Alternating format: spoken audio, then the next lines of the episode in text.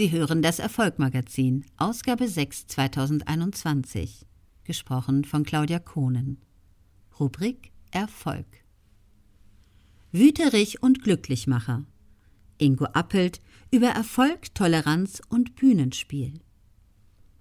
Der Comedian Ingo Appelt sieht sich als Aggressionstherapeut, der soziale Umstände auf der Bühne satirisch offenbart und für ein gemeinschaftliches Miteinander plädiert und das nicht nur zwischen Frauen und Männern, sondern zwischen sämtlichen Mitgliedern der Gesellschaft.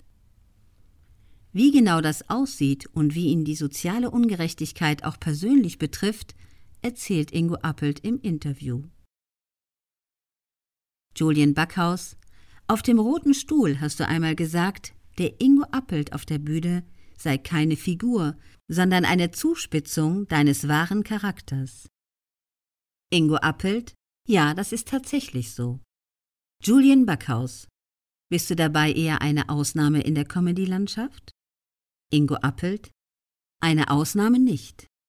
Aber im Kabarett ist es noch so. Dieter Hildebrand war Dieter Hildebrand. Mike Krüger ist auch eher Mike Krüger. Das ist unterschiedlich.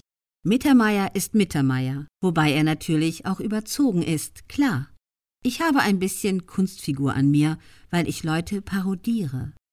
So habe ich ja angefangen, indem ich 28 Politiker und Showbiz-Leute parodiert habe. Boris Becker, Helmut Kohl, Norbert Blüm, Rudi Carell und einige andere. Julian Backhaus, Jerry Seinfeld hat einmal gesagt, er traue sich keinen guten Gag auf der Straße liegen zu lassen. Und das machst du auch nicht, oder? Ingo Appelt, nein, überhaupt nicht.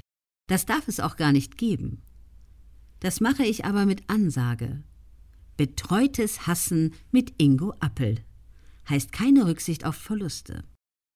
Aber dass mal jemand den Raum verlässt, ist die absolute Ausnahme. In aller Regel gehen die Leute nach Hause und sagen Danke, Ingo. Endlich konnte man mal wieder lachen und ein bisschen den Ärger rauslassen.